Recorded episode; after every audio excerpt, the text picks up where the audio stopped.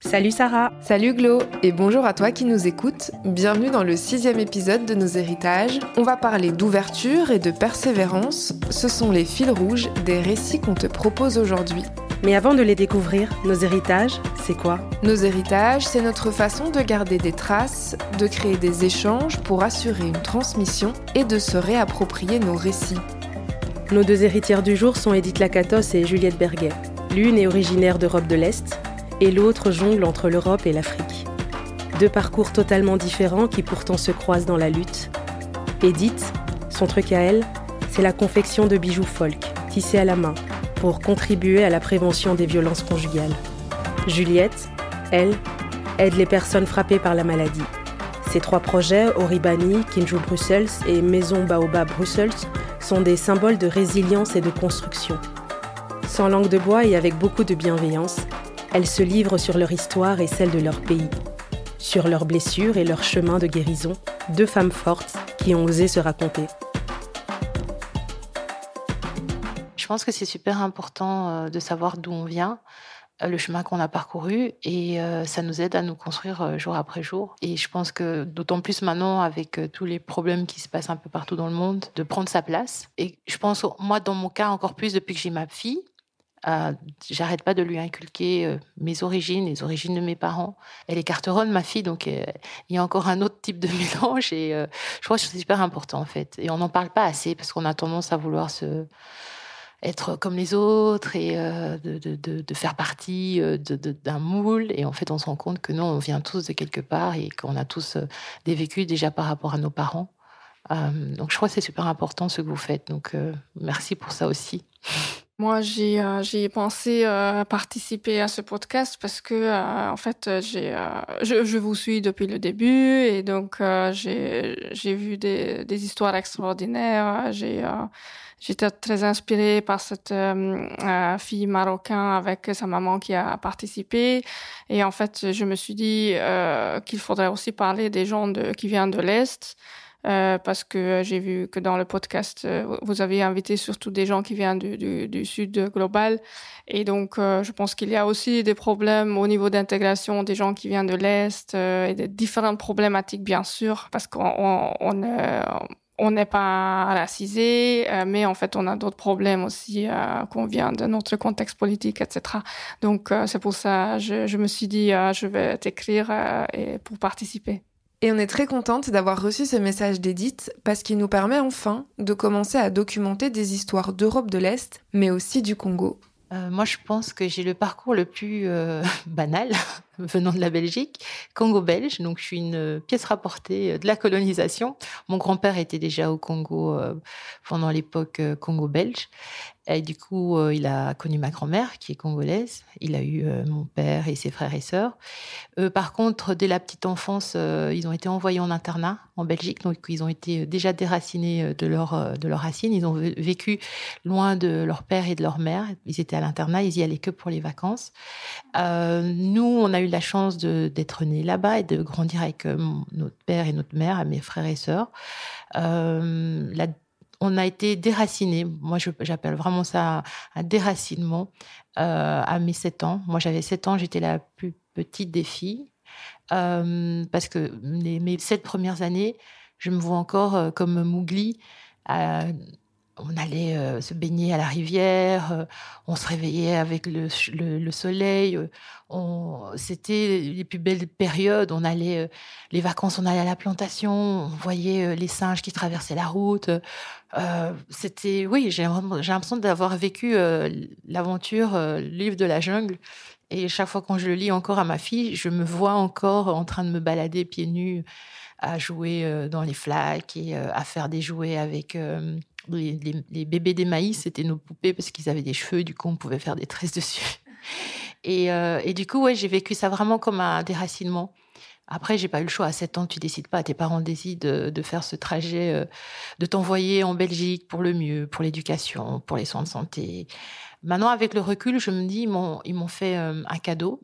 je ne serais pas venue en Belgique, je serais peut-être fort probablement plus là. J'ai eu énormément de soucis de santé depuis, depuis euh, ma plus petite enfance. Et je pense que euh, c'est un apaisement, en fait. Maintenant, avec le recul, je me rends compte que ça a été un des plus beaux cadeaux. mon expérience de vie est, multipliée en plus. Euh, j'ai encore la chance d'être là aujourd'hui. Et je pense que tout ce que j'ai traversé en termes de problèmes de santé, je serais au Congo, dans un petit village, ben, je serais plus là aujourd'hui. Donc, sur le moment même, on le voit comme un choc, comme un, on le vit vraiment comme une injustice. Mais euh, avec le temps et surtout quand on fait le recul, il y a la maturité aussi qui joue dedans. Donc, euh, donc voilà, ça c'est un peu mon parcours euh, migratoire de la, du Congo à la Belgique. Tu l'as compris, une partie de la famille de Juliette est noire, l'autre blanche, une partie de sa famille vit en Europe, l'autre en Afrique. Quand on était au Congo, c'était principalement avec la famille de ma mère. Donc c'était principalement euh, euh, la congolaise, donc euh, africain, africain. Très peu de contact avec ma famille européenne du côté de mon père, parce que ses frères et sœurs étaient tous ici. Il y en a beaucoup, oui, la majorité sont restés en Belgique en fait. Mon père et son frère ont pris la décision, alors euh, à la majorité, de repartir au Congo et ils ont vécu leur vie au Congo. Il y en a encore un qui est là-bas. Et, euh, du coup, quand on est arrivé, ça a été aussi s'adapter par rapport au pays, s'adapter par rapport à la culture, s'adapter par rapport à sa famille d'accueil, parce que pour moi, à cette époque-là, c'était vraiment plus une famille d'accueil qui nous ont vraiment recueillis, euh, et s'adapter par rapport à, à la Belgique, tout, tout, simplement. Euh, on a toujours gardé des liens très très très proches avec la famille là-bas, parce que du coup, il y a toujours ce côté où euh, ceux qui s'en sortent et qui ont une meilleure vie maintiennent l'équilibre et aussi maintiennent euh, ce, côté alimentaire. C'est une banque alimentaire en soi. Quand les gens là-bas ont des problèmes de santé, on envoie des sous. Quand il faut payer la scolarité, on envoie des sous. Donc, le lien en soi n'est jamais perdu. Euh, mais on n'a pas pu y retourner plus tôt. Après, il y a eu la guerre, donc du coup, ben, ça a encore créé d'autres distances. Moi, je suis retournée il y a une vingtaine d'années. Et euh, ça a été un choc parce que du coup, euh, tu as les souvenirs de l'enfance et un pays en 20 ans change. Après la guerre, la reconstruction, c'est plus la même chose que le pays de ma petite enfance. Et moi, j'ai changé aussi, ma vision a changé de la vie aussi. Et, euh, et du coup, euh, c'est un pays que j'attache énormément. Je sais que je terminerai mes vieux jours euh, au Congo. Ça, c'est vraiment une certitude.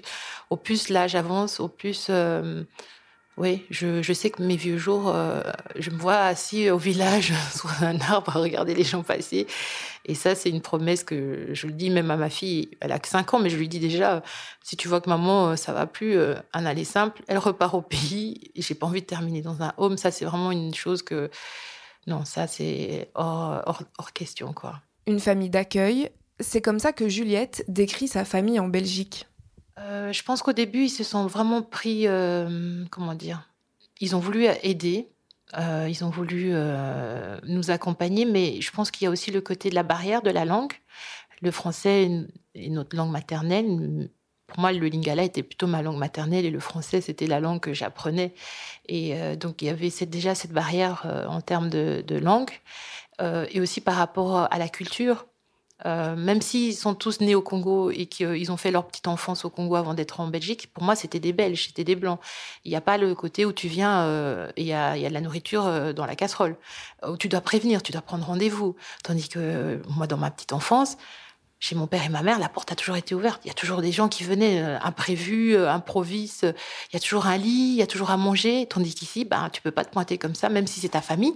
Tu dois les appeler, tu dois voir si leur agenda est disponible. Donc, c'est toute une, euh, autre façon de, vivre au, jour le jour. Du coup, oui, on s'est adapté parce qu'on bah, n'avait pas le choix, puisque c'est eux qui nous ont accueillis quand on est arrivé, qui nous, ont accompagnés aussi, que ça soit la scolarité. Euh, et, euh, et, en fait, les liens maintenant sont beaucoup plus forts que quand on est arrivé. Au début, on était un peu, par moment, moi j'avais l'impression d'être un peu, ils le faisaient par euh, obligation, parce que c'est les enfants de leurs frères. Et, du coup, il y avait aussi cette notion, bah, ici, ils sont pas famille nombreuse. C'est pas, peut-être au début du siècle, c'était famille nombreuse, parce qu'au plus d'enfants tu faisais, tu avais plus de risques d'en avoir qui vivent jusqu'à l'âge adulte. Mais ici, c'était pas la norme. Donc, du coup, il y avait aussi ce côté, financièrement, c'était chaud. Pourquoi tu fais cinq enfants si tu sais pas prendre charge des petites réflexions comme ça ou directement, je pense que ma mère, elle mordait sur sa chic, et nous, on le subissait d'une façon ou d'une autre, parce qu'on nous donnait toujours euh, euh, les, un peu les restes, un peu les jouets. Euh, ah bah tiens, il veut plus jouer avec son jouet, tu peux l'avoir. Les vêtements, bah tiens, ils veulent plus porter leurs vêtements, tu peux l'avoir. Mais on sentait que c'était, c'était pas, oui, c'était, on nous donnait le les restes quoi, et on acceptait parce qu'on n'avait pas le choix. Dans la petite enfance, tu le vis un peu comme un, un rejet en soi. Mais avec l'âge adulte, tu te rends compte qu'en fait, maintenant, tout le monde fait de la récup. Tout le monde, tout le monde se refile euh, deuxième main, troc, euh, Vinted et compagnie. Ça, c'est la norme maintenant. Euh, dans les années 80, c'était plutôt vu comme les pauvres. Et, euh, et, du coup, euh, non, avec le temps, je pense que nos relations se sont énormément apaisées. Eux, ils ont appris à nous connaître, nous, on a appris à les connaître. Et euh, là, je le vis maintenant avec ma belle famille qui est européenne, qui, je sais que je peux pas, le planning de ma fille, s'occupe de ma fille une fois par semaine. Je dois planifier. Je sais que chez moi, j'ai un projet, un programme. J'appelle mes sœurs, ma mère, mon oncle, ma tante je peux aller déposer ma fille à l'improviste. Ils vont même pas me dire, écoute, tu viens la chercher à quelle heure? Je peux la laisser le week-end. Je c'est pas que je m'en soucie pas, mais je, j'ai, cette euh, flexibilité que je sais que dans ma famille euh, européenne, je, peux, je ne l'ai pas. Donc du coup, je me dis, bah, je prends des meilleurs des deux. Je suis entre les deux, je vague entre les deux et je, j'essaie de trouver ma place entre les deux aussi.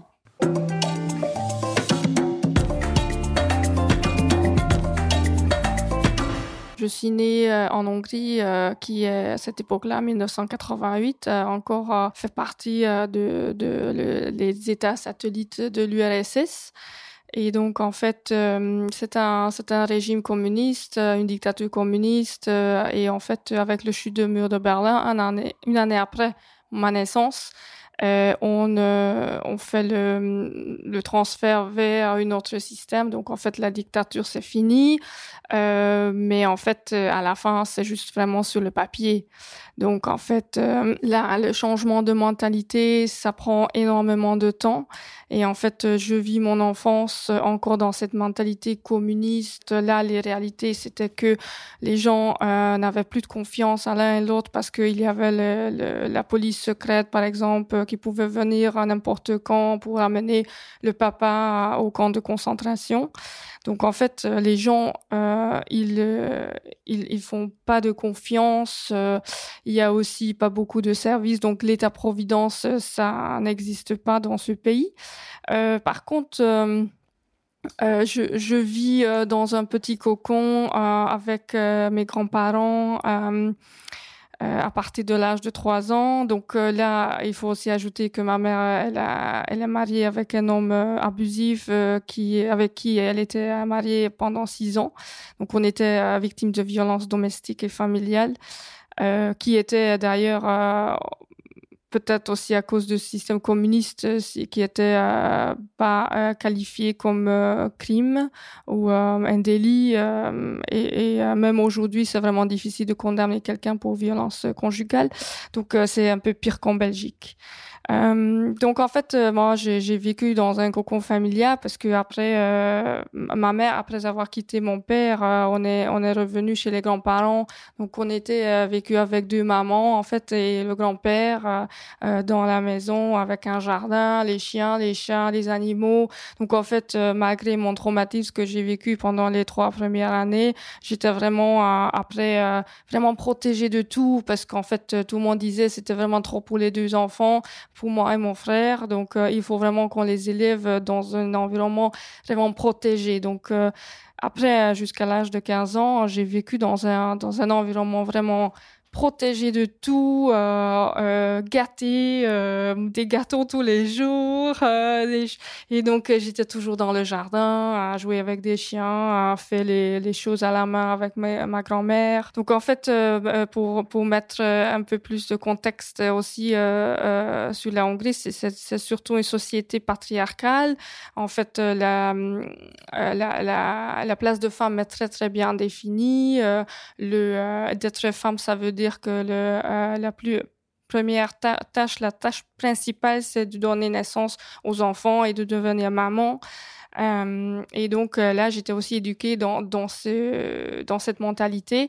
Et donc dès, dès un très jeune âge, je me rappelle, j'avais 6 ans ou 7 ans, quand ma grand-mère m'a dit, oh, tu tu euh, dois préparer ton cacao toi-même. Ton frère, euh, il peut avoir le cacao déjà prêt, mais toi, tu dois aller à la cuisine préparer ton cacao parce que tu es une fille. Et moi, j'ai dit, mais non, c'est pas possible. J'ai droit à autant de choses qu'un garçon et je vais être capable de faire autant de choses qu'un garçon. Donc, j'étais vraiment d'un très jeune âge. Euh, j'étais dans une compétition avec les garçons de me prouver que j'ai droit à autant de trucs qu'un garçon. Un contexte difficile qui pousse Edith à chercher mieux ailleurs. À l'âge de 14 ans, j'ai décidé que je veux faire un lycée français parce que euh, en fait euh, en, Europe de l'Est, euh, Paris, la France, c'est vraiment idéalisé. donc tout, ce, tout ce qui est beauté, vêtements, fashion, tout le monde veut aller à Paris. Toutes les filles veulent devenir mannequin et ça doit être une possibilité de, sortir du pays. Donc en fait, je me suis dit ah oui, alors je vais parler en français, donc ça va me m'ouvrir des portes. Mais à la fin, c'est pas du tout ça que j'ai fait. bon, pas, j'ai pas fait le mannequin mais euh, donc euh, j'ai, je suis allée à un lycée français et donc ça m'a donné euh, alors un baccalauréat français quand je suis allée en France, j'avais 20 ans. Euh, je me rappelle, euh, il n'y avait pas encore de smartphone. Euh, c'était en fait, c'était avant mon Erasmus, une semaine avant mon Erasmus que j'ai commencé. Bon, j'ai fait une page Facebook parce que c'était pas Facebook non plus à cette époque-là, pas de smartphone. Donc j'ai dû regarder tout le trajet que je vais faire toute seule. Et en plus, j'arrive en France et en fait, je commence à demander des gens à, à l'aéroport et je comprends rien. Et donc, en fait, je me suis rendu compte que cinq années euh, étudier euh, la langue française n'était pas suffisant pour euh, me débrouiller. Et donc, c'était vraiment le début, c'était vraiment dur. Edith arrive dans le sud de la France, à Aix-en-Provence. Euh, là, ben, c'était le multiculturalisme, toutes les différentes couleurs des gens. Et je me rappelle, j'arrive dans la résidence universitaire, il y a des, asiatiques, euh, des noirs, euh, euh et bon, en fait, euh, j'étais un peu, euh, je voulais toucher tout le monde un peu parce que j'ai jamais vu euh, des autres euh, couleurs de peau. donc en fait, j'ai un peu, j'étais comme une petite fille. Je suis devenue une petite fille. je voulais connaître tout le monde, demander l'histoire de tout le monde. Tu viens d'où, de quel pays? Il y avait des, des pays que j'ai jamais entendu parler de ma vie, comme la Haïti. j'ai dit mais c'est où? Est-ce que vous parlez français là-bas? Et donc voilà, c'était vraiment drôle. Et bon, j'ai j'ai vraiment adoré euh, qu'en France, euh, il y a des, différentes personnes avec des différents parcours, des différentes couleurs de peau, de culture, de, aussi de fashion, euh, des différents vêtements. Et donc, j'ai adoré. Un an plus tard, elle a terminé son programme d'études. Elle retourne donc en Hongrie. Et puis, quelques temps plus tard, Edith trouve une possibilité pour repartir en France et finit par atterrir en Belgique. Bruxelles, ça me semble vraiment un bon match parce que euh, c'est vraiment euh, c'est comme Erasmus tous les jours en fait. Donc euh, tu te rencontres avec des gens de, différentes nationalités. c'est vraiment depuis neuf ans que j'habite ici. c'est tous les jours comme un Erasmus. C'est un peu comme un rêve en fait.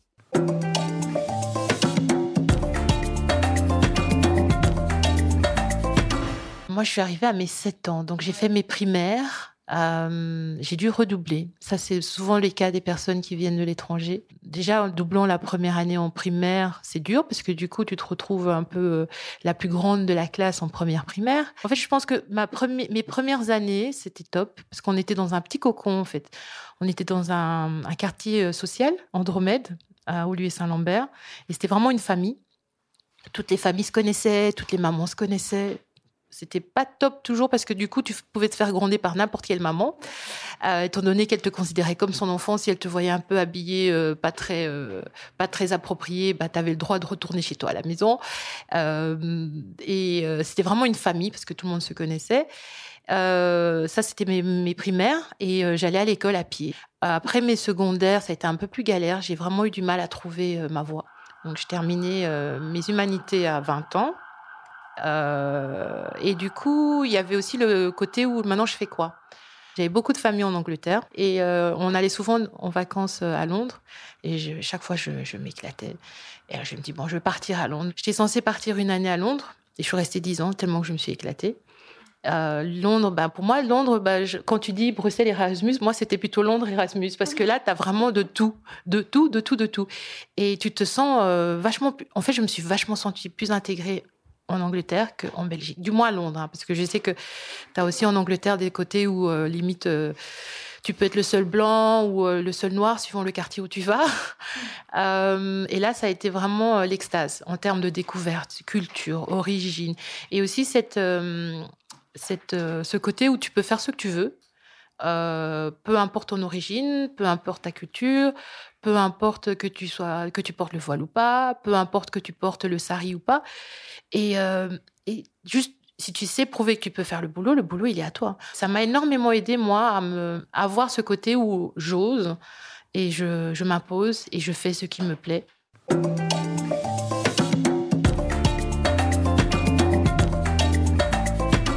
Bah, j'étais privilégiée déjà de, de travailler. Euh, bah, j'ai fait un stage dans la Commission européenne euh, et donc depuis huit ans, je travaille dans un ONG euh, qui travaille avec des institutions européennes. Donc, euh, je, je travaille avec des gens qui sont privilégiés, un peu le middle class élevé.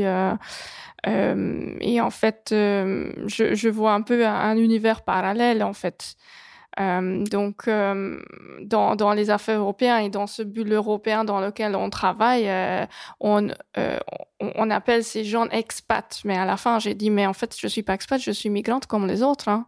Et en fait, euh, parce qu'en fait, les expats, c'est en fait les blancs qui ont immigré en Belgique, c'est des expats, et les, et les noirs ou les, les, les, gens qui ont un peu plus de signes d'où ils viennent, euh, ils sont considérés migrants. ben, je réponds chaque fois que je suis aussi migrante comme les autres. Euh, je suis venue ici pour une meilleure vie, pour euh, trouver un travail, pour euh, pour faire euh, plus de choses pour ma famille, aussi pour changer de monde. Mais en fait, euh, je, me suis rendu compte que, que les gens de l'Est, en fait, on a beaucoup de pression sur nous et en fait, on met aussi beaucoup de pression sur nous-mêmes. Donc, en fait, il y a la pression de la société de performer, de faire mieux parce qu'en fait, on n'est pas né ici euh, et on a toujours un petit accent. Je peux jamais parler comme un Belge ou comme un Français. Je vais toujours avoir un accent et je vais être jamais intégré euh, 100%.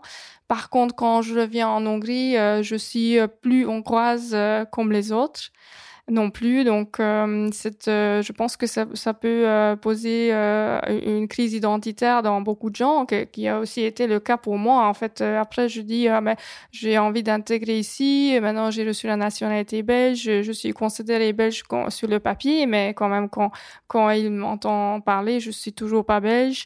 Et en Hongrie, quand je reviens, en fait, il me considère comme quelqu'un qui a quitté le pays. Alors, tu n'es pas une bonne hongroise. Comme j'ai dit, oui, il y a beaucoup de pression de la société mais aussi nous-mêmes parce qu'on veut prouver que on est autant capable comme, comme un Belge. Pas autant capable juste comme un garçon, mais comme un Belge.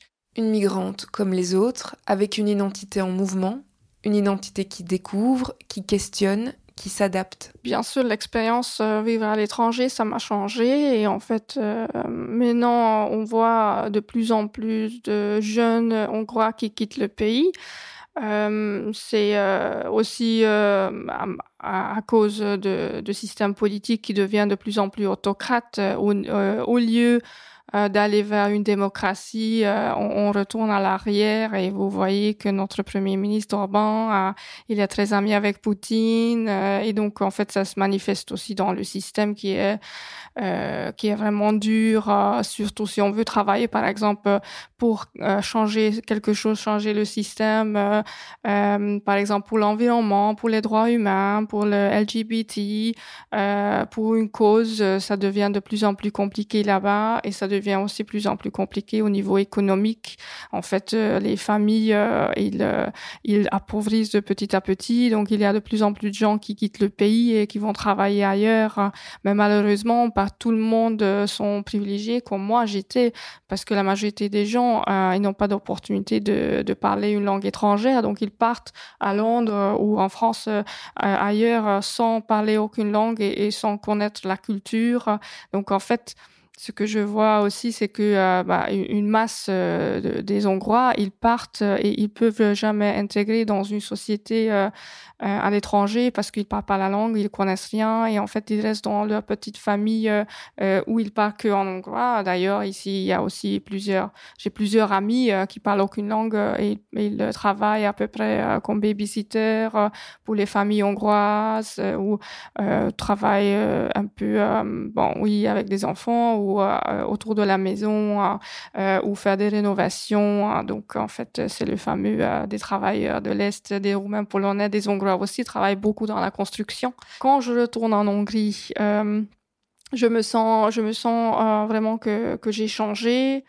Euh, ça, m'a changé cette expérience et ça, aurait été euh, même bizarre euh, si, ça n'était pas le cas. Donc en fait, je suis très très contente que, ça m'a changé parce que je suis devenue vraiment une personne qui, a un esprit ouvert, que, qui, qui n'a pas le cas en Hongrie. Et donc comme tu as mentionné Juliette, je, je, vois une grande similarité. donc par exemple quand je parle de quelque chose à la famille qui habite là-bas ils disent oh non je vais pas réussir euh, c'est pas possible. Et je dis mais euh, pourquoi pas? Tu peux essayer ça ça ça et ça. Et en fait euh, ils pensent même pas parce qu'en fait ils sont vraiment enfermés dans leur dans leur petite petite pensée un peu je sais pas il y a il y a beaucoup de frontières. Je vois qu'en fait, ils ne se permettent même pas de penser à autre chose euh, et, et s'ouvrir à, à, autre chose. Euh, j'ai eu, euh, euh, par exemple, une discussion avec ma mère euh, qui devrait peut-être changer de travail, mais elle me dit, oh, mais je suis pas qualifiée pour faire ci ou faire ça. Et donc, je lui dis, mais pourquoi pas essayer hein? Et donc, ça n'a jamais traversé son esprit. Donc, ça m'a vraiment euh, aider à euh, évoluer, euh, devenir une meilleure personne euh, ici en Belgique. Mais en fait, c'est pas trop loin, c'est deux heures de vol, et donc je retourne à peu près deux fois par an. Mais en fait, ça me rend triste de retourner Peut-être euh, je connais trop euh, en, politique et relations internationales. euh, donc peut-être si j'avais pas toutes ces informations, peut-être je serais plus heureuse. Mais donc oui, ça me rend triste que les choses empirissent en Hongrie. aussi la situation des femmes, au, au, lieu d'améliorer, en fait le patriarcat ça reste très très fort. Euh, euh, si euh, on veut changer ça on est attaqué par beaucoup de gens. Par exemple je parle aussi beaucoup de santé mentale. Je fais une thérapie que j'ai commencé en Belgique et donc je parle beaucoup de ça. Et là-bas par exemple c'est encore stigmatisé aller dans une thérapie parler de, de, sa santé mentale. Donc je vois qu'il y a un gros retard et en fait il y a aussi une grosse comme ça une grosse différence qui s'est installée entre moi et la famille qui restait là-bas. Donc, euh, je, je me sens pas compris par la famille, mais je pense qu'ils ne se sentent pas compris par moi non plus.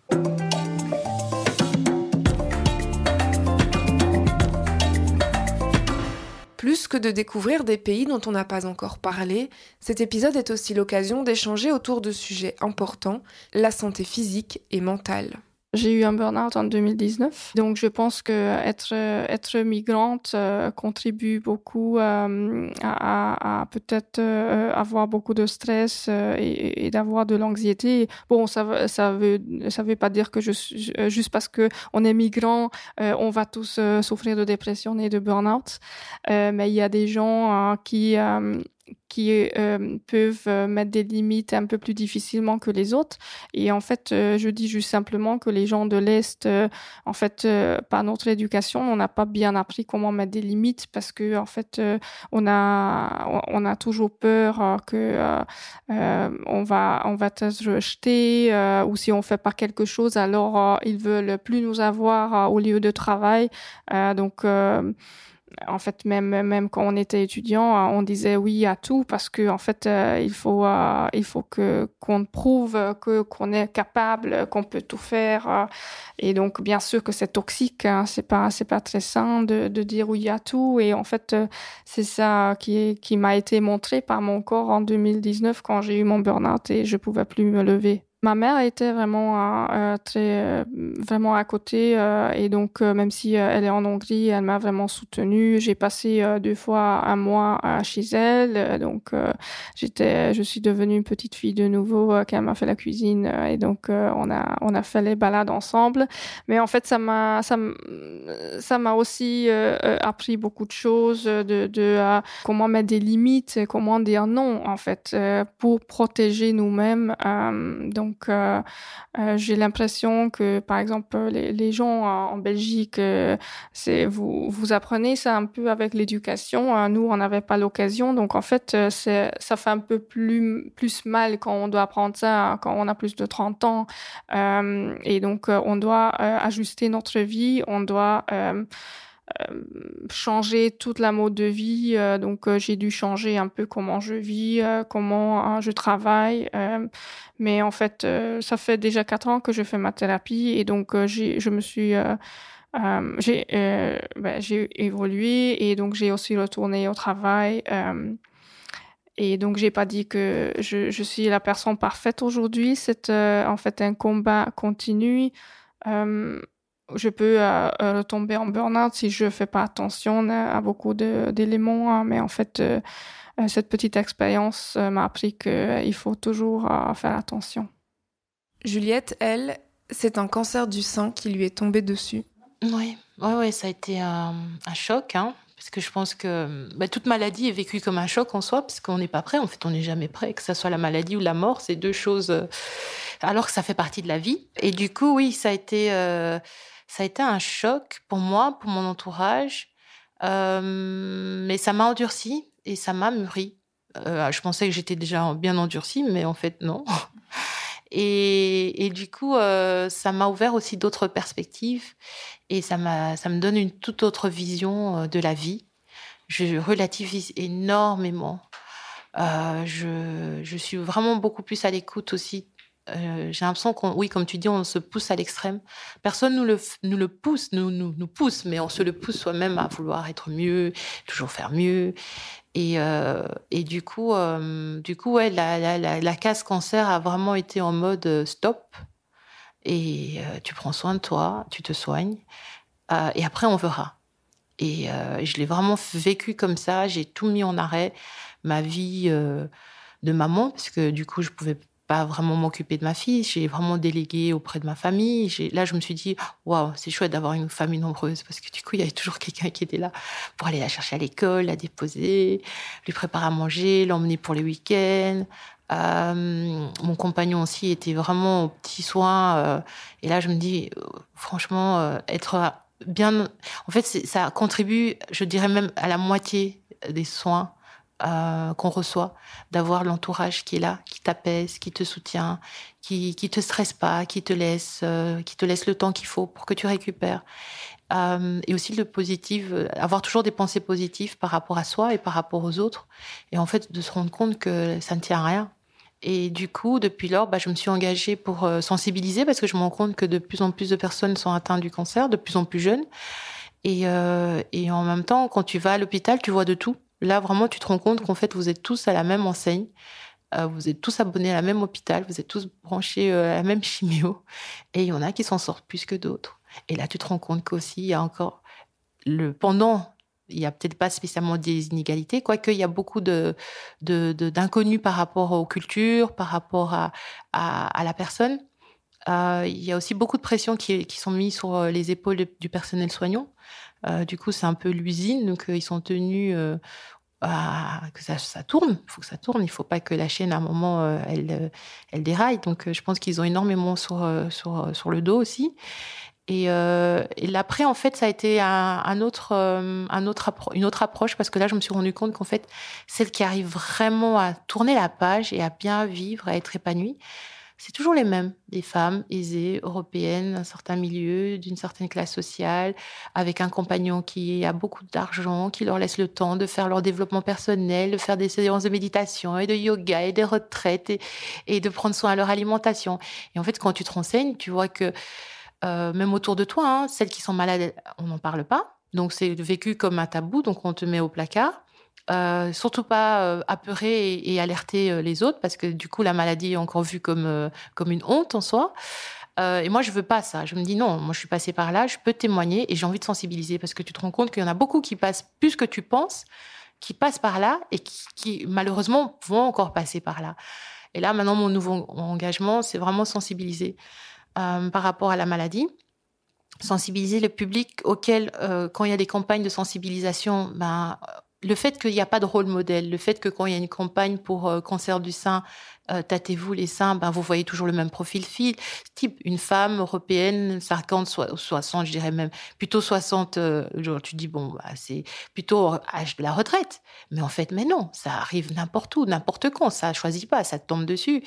Et, et, du coup, là, je suis vraiment en mode plutôt revendication pour dire, il faut que vous teniez compte de toutes les classes de la société et que vous fassiez des campagnes qui touchent toutes les classes de la population. Donc, je me suis engagée euh, auprès de la Fondation contre le cancer. Je me suis engagée euh, dans la recherche aussi parce que, euh, en participant à une, à une conférence et en posant la question auprès d'une des euh, une un gros un docteur très euh, réputé dans la recherche, elle disait en fait ils n'ont pas de données par rapport à la prise en charge des femmes issues de la diversité parce que les études c'est toujours les mêmes profils types. Du coup, l'évolution de la population étant donné que c'est ils en tiennent pas compte. Bah, comment veux-tu trouver un traitement va peut-être mieux marcher sur une personne type européenne? Parce qu'on a toutes les données mais une personne type africaine et, euh, et, de plus en plus maintenant ça on le sait ça les personnes issues de la diversité en termes de de, de, de, de, les médicaments et là il y a une dernière étude qui a été faite euh, les femmes africaines, plutôt subsahariennes, en fait, elles ont une meilleure résistance par rapport au traitement parce qu'elles ont été traitées au paludisme, entre autres, qui a fait qu'elles ont des anticorps beaucoup plus euh, plus durs à traiter, plus durs. Et du coup, bah, en termes de traitement, bah, elles ne réagiront pas de la même façon qu'une femme type européenne. Euh, toutes ces choses-là, en fait, je, je le découvre. Et en même temps, euh, j'ai envie de dire, ben, maintenant, il est temps que ça change, non? Et, et comme elle me disait, si, si les personnes ne se sentent pas concernées, ne s'engagent pas, comment veux-tu que les choses changent? Et je pense que c'est comme ça pour tous les combats depuis la nuit des temps. Tant que tu te ne sens pas concerné et que tu, tu ne veux pas euh, agir, ben les choses ne vont pas changer. Donc là, maintenant, mon combat, c'est vraiment sensibiliser, en parler autour de moi et aussi m'investir vraiment auprès des organismes qui, eux, ont un pouvoir de pouvoir faire changer les choses. Et aussi par rapport à hum, la reprise, c'est énorme parce que dans les personnes qui traversent la maladie de longue durée, celles qui n'ont pas changé totalement leur façon de vivre et de, de travailler, de, euh, que ça soit environnement, environnement familial, euh, professionnel, en déant des deux ans, il y a plus de 75% qui retournent à la mutuelle. Donc ces gens ne sortent jamais ils sont mis en invalide, en limite à un délai indéterminé. Donc il n'y a pas de projet de réinsertion, il n'y a pas de projet d'accompagnement. Les seuls qui s'en sortent, c'est ceux qui ont des moyens, qui font des formations, qui font des séances de coaching. Mais c'est toujours les mêmes profils types qui peuvent se le permettre. Et moi je me dis, mais non, moi dans mon profil j'ai de tout. Moi je veux que tout le monde puisse aussi avoir droit à cet accompagnement, cette sensibilisation par rapport aux campagnes et ce suivi aussi. Parce qu'il y a aussi euh, un taux plus élevé de femmes issues de la diversité qui sont récidives. Et il y a aussi un taux plus élevé de femmes issues de la diversité quand elles sont prises en charge. La maladie est déjà bien là, bien déclarée, parce que on prend soin de la famille, on prend soin de tout le monde, mais on va pas faire ses check-up. On, s'oublie même. Euh, tant qu'il y a à manger, il y a le chauffage. Euh, mais en fait, c'est toi, ton corps, c'est toi ta demeure, c'est toi ta maison. Donc, si tu veux que ta maison soit bien, prends d'abord soin de toi. C'est comme quand on dit, avant de pouvoir sauver les gens, il faut que toi tu saches nager. Si tu sais pas nager, tu sais pas sauver les autres. Donc, et je pense qu'il y a beaucoup, on est beaucoup trop à vouloir. Euh, bah, pareil, il faut travailler, il faut. Euh, alors que en fait, le plus important, c'est quoi? C'est soi, non? Donc euh, ça, c'est mon combat, c'est vraiment dire à chacun, faut prendre soin. Je, suis un peu comme toi, hein, un peu en mode euh, limite borderline, parce que le juste milieu, en fait, il faut trouver l'équilibre. Changer les habitudes et les mentalités passe en partie par la sensibilisation, mais arriver à toucher certains publics, à leur faire entendre d'autres façons de réfléchir, n'est pas si simple tant qu'elles n'ont pas été touchées, elles ne se sentent pas concernées. Et c'est ça un peu qui est déplorable, parce que la prévention joue énormément. Hein. On a tous des cellules en nous, à un moment ou l'autre, il y en a pour qui ça se réveille, il y en a pour qui ça se réveillera jamais. Et c'est ça qui est un peu déplorable, parce que j'ai toujours l'impression que quand j'en parle autour de moi, elles sont tellement débordées en fait à essayer de jongler, de, de boucler la fin du mois et, et c'est un combat de tous les jours. Et alors que leur santé est primordiale. Mais je continue. Hein. Il y en a qui sont, il y en a beaucoup qui sont passés par là et qui me le disent. Hein. Du coup, ah ben moi aussi. Ah, j'aurais tant aimé, euh, tu vois, pouvoir avoir une personne comme toi avec qui je peux en parler ouvertement, parce que ça a été vécu comme une, comme un tabou, comme une honte. Euh, il y en a même qui, ont, qui n'en parlent pas à, à leur famille. Euh, et là, tu te dis, mais comment tu peux vivre avec quelque chose euh, et ne pas en parler? Pour moi, c'est vraiment, euh, tu te rajoutes un poids en plus. Il y a encore beaucoup de chemin à faire là-dessus. Et mais bon, voilà, je ne désespère pas. J'ai l'impression que la jeune génération est beaucoup plus en mode mode connecté aussi. Je pense que ça aide aussi d'être beaucoup plus connecté. Du coup, l'information est, est vécue et plus fluide aussi en soi. En fait, j'ai vraiment envie de casser les barrières parce que ça, à partir du moment où tu as une personne qui est malade dans la famille, ça, euh, ça touche tout. Que ça soit le mari, si c'est la femme, si c'est la femme, si c'est le mari, c'est la touche la femme, ça touche les enfants, ça touche euh, le, le, le, cercle, les parents, et, euh, personne n'en sort indemne. Et il y a aussi ce côté où euh, on fait pas de thérapie non plus chez nous. Hein. Moi, quand je disais que j'allais voir des thérapeutes et des psychologues, on me regardait, on me dit mais t'as pas besoin d'aller laver ton linge sale dehors. Je dis mais si j'ai besoin parce que chez vous j'ai tellement lavé qu'après tu vois même plus la couleur. Du coup j'ai besoin d'aller d'avoir une autre une autre écoute.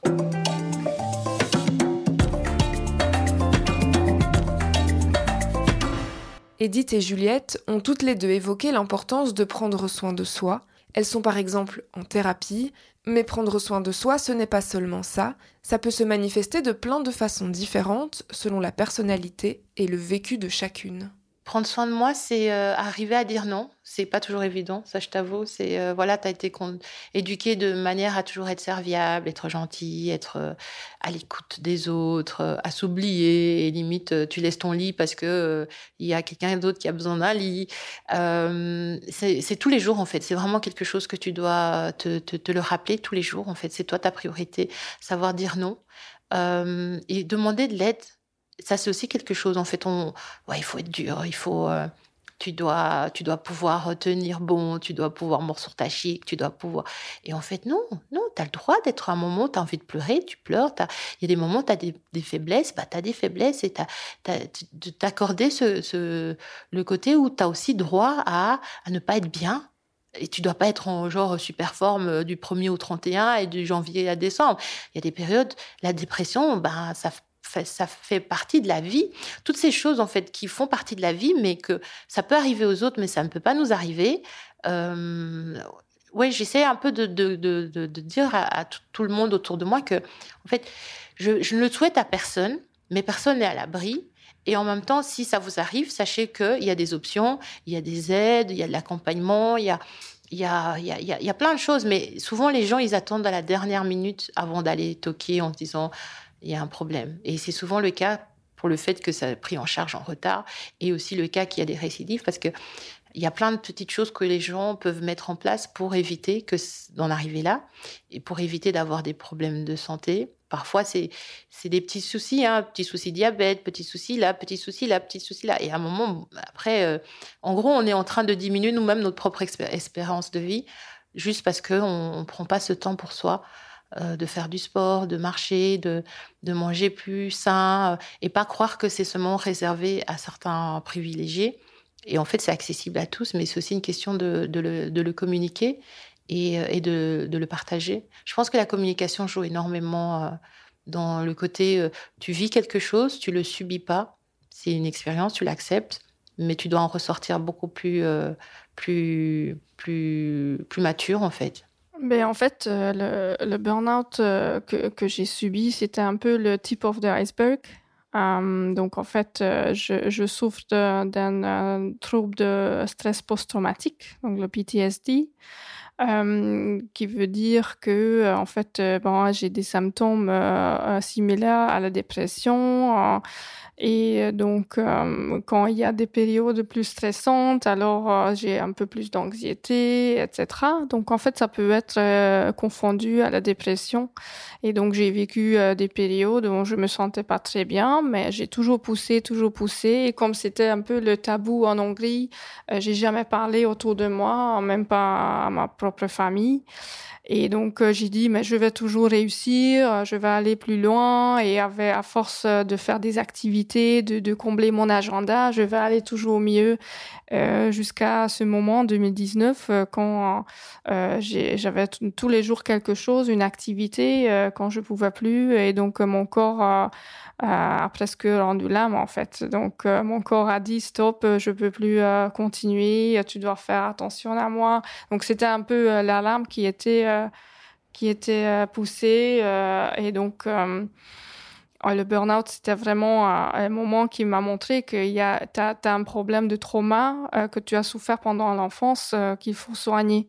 il faut euh, parler de ça, il faut adresser ça. Et donc c'est depuis cette époque que je fais mon thérapie. Et en fait, bien sûr, on va vers l'enfance. Qu'est-ce qui s'est passé? Comment j'ai vécu quand j'étais battue par mon père? Comment j'étais un pilier pour ma mère? Comment j'étais parentifiée en tant que petite fille euh, qui, a aussi contribué à cette euh, personnalité euh, perfectionniste qui essaie de toujours prouver qu'elle est bien parce que maman elle a d'autres problèmes. Donc il faut vraiment prendre soin de soi et montrer à maman qu'on est très bien qu'on n'a pas besoin d'aide. Donc c'était un peu le schéma et donc voilà ça, ça a aussi un peu, je suis aussi, euh, euh, comment dire, reconnaissante à ce, à ce, schéma qui a marché pendant 30 ans et que, qui m'a poussé à faire mieux et plus et aller à l'étranger, faire les grandes études, euh, apprendre des langues. C'était, c'était un bon mécanisme de survie pendant 30 ans, mais qui me sert plus euh, et qui, euh, qui, que je peux plus continuer. Donc, j'ai dû un peu réajuster mon mode de vie, de faire un peu plus de repos. Euh, donc, euh, donner un peu plus de repos à, mon cerveau, de plus étudier euh, tout le temps et se dire que je suis arrivée, je suis un bon euh, point de, bon, dans ma vie, je peux me poser, je peux me permettre de me poser, je suis parfaite comme ça. Et donc, c'est assez difficile pour une personne perfectionniste. Donc, c'est une lutte tous les jours. Euh, depuis aussi, mais je suis contente que je continue la thérapie. Euh, et en fait, euh, c'était aussi, ça m'a permis aussi de commencer un projet qui, qui se manifeste sous le nom de Tulipan Design. qui est une marque de bijoux ethniques et en fait dans, dans cette marque je voudrais lier un peu tout ce qui est l'Europe de l'Est et l'Afrique, parce que je vois que en fait, euh, bah, en, en, fait, en, Europe de l'Est, on est très raciste, mais en fait, euh, on se rend pas compte qu'on a les mêmes euh, les mêmes racines que les Africains, tout ce qui est culture folklorique et tout. En fait, c'est dans le style, c'est vraiment similaire. Et donc, en fait, on veut, je veux juste dire à tout le monde par par cette par ce projet Tulipan Design qu'on est tous des sisters. Et donc, et en fait, avec ce projet, je, je, voudrais aussi mettre en lumière la prévention de violences conjugales. Donc, euh, je, fais des ateliers, euh, j'écris un blog et je travaille avec des volontaires qui posent comme modèle pour les bijoux. J'étais un peu choquée qu'en Belgique aussi, c'est un, un grand problème parce que j'ai pensé que c'est juste un problème des pays en développement et de l'Est, des, des pays pas pas vraiment démocratique, mais en fait, euh, euh, sachant que euh, en 2022, 20 femmes étaient tuées en Belgique aussi dans ces circonstances, ça c'est choquant. Et c'est en fait, ça me ça me pousse encore plus de travailler sur cette thématique. J'essaye de sensibiliser sur les réseaux sociaux. J'écris un blog comment on peut comment on peut vivre avec un avec un trouble euh, euh de stress euh, post-traumatique euh, et comment on pourrait prendre soin de nous-mêmes quand on était victime. Et j'essaie aussi de trouver un peu des pistes comment on peut prévenir ben, je suis pas vraiment encore arrivée à l'éducation mais je pense que ça va m'amener à, à, ça aussi comment on peut éduquer les garçons pour pour devenir des personnes qui qui sont pas violents en fait mon travail avec les bijoux c'est vraiment sensibiliser aussi des femmes de demander de l'aide qu'on ne va pas. Parce qu'en fait, malheureusement, il y a encore beaucoup de femmes aussi en Belgique qui demandent pas de l'aide et qui peuvent traîner pendant des années dans, ces circonstances. Et ça va vraiment empirer la situation aussi pour les enfants, hein, comme, aussi j'ai vécu. Donc, euh, je, j'ai encore des conséquences 30 euh, ans après. Donc, euh, il faut vraiment pas, il faut pas rester dans la situation, il faut demander de l'aide.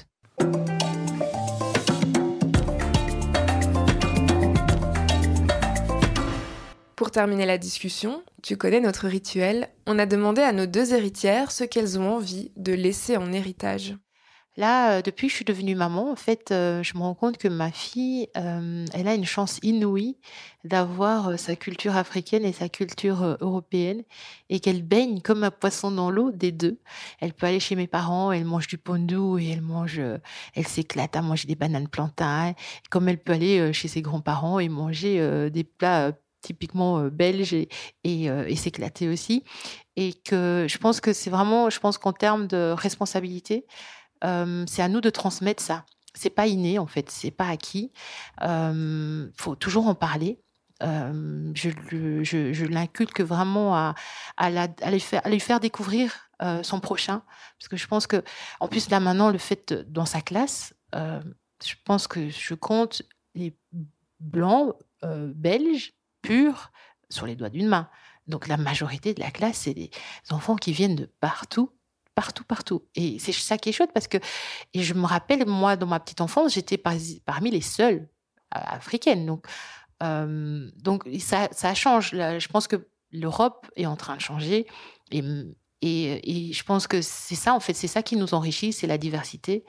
Et, euh, comme je dis, il faut continuer à, en parler, continuer à partager, continuer à mettre aussi en lumière ce qui ne va pas. Et il y aura toujours des combats. Depuis la nuit du temps, il y a toujours eu des combats et euh, qu'on doit énormément apprendre les uns et des autres. Je découvre énormément de choses édites alors que euh, ça fait un moment qu'on collabore et en fait on se rend compte qu'on est tellement dans notre création quand on est ensemble, elle par rapport à ses bijoux et ses ateliers, moi par rapport à, la boutique et par rapport à mes autres projets, qu'on prend c'est ça qui est dingue, en fait. On prend pas ce temps de pause et de vraiment connaître la personne qui est assise à côté de nous. Et c'est un truc aberrant. Euh, et je me rends compte qu'en fait, ça prend pas énormément de temps et c'est juste à notre portée, mais on est tellement en mode euh, plein 36 000 choses à faire, un agenda digne d'une ministre, mais euh, et on passe à côté de, des choses inouïes. Donc, son approche par rapport à mettre en lumière cette immigration issue, souvent nous on le voit comme une, comme si c'était des privilégiés, mais en fait on, on vit plein de choses c'est ouais, c'est il faut en parler. Je pense que c'est bien de mettre ça en lumière et de créer des liens. Donc euh, merci. merci à toi. Et c'est exactement pour ça qu'on a créé nos héritages, parce qu'on sait qu'on prend pas le temps. Euh, Edith, toi, qu'est-ce que tu aimerais euh, laisser en héritage? Une chose qui, qui que j'ai déjà évoquée, c'est ce, que je voudrais aussi mettre en lumière à travers Tulipan Design, c'est que à la fin de, de jour, on est tous pareils soit qu'on vient de, de l'Est ou du Sud, qu'on est blanc ou on est noir, euh, on, est tous pareils, on est tous humains et on doit apprendre de se respecter. Quelle belle conclusion. merci beaucoup à toutes les deux. C'était un plaisir de, de discuter avec vous. Ah, merci. Ça fait du bien, c'est thérapie en fait. c'est la séance du divan chez le psy. Et euh, moi, je suis super contente. Euh, oui, merci.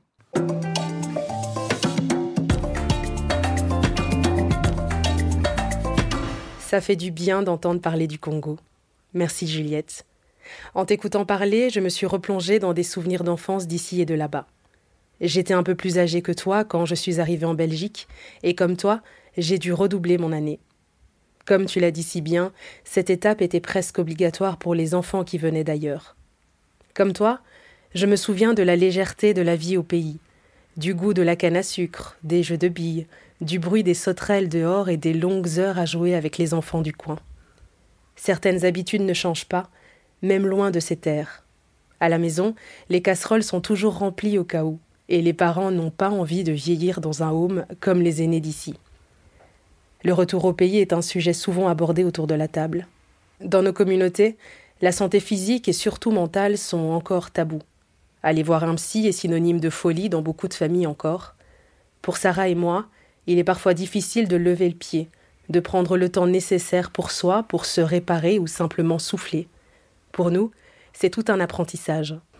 Vos deux parcours sont à la fois des exemples et des ponts jetés vers l'avenir. Merci.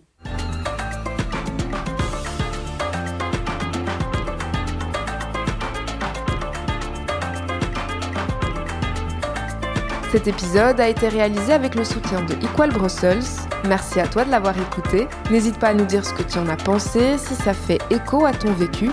Dans tous les cas, on te retrouve avec plaisir sur nos réseaux sociaux, nos héritages, nos.héritage au pluriel, et on te donne rendez-vous dans un mois pour le prochain épisode. À bientôt!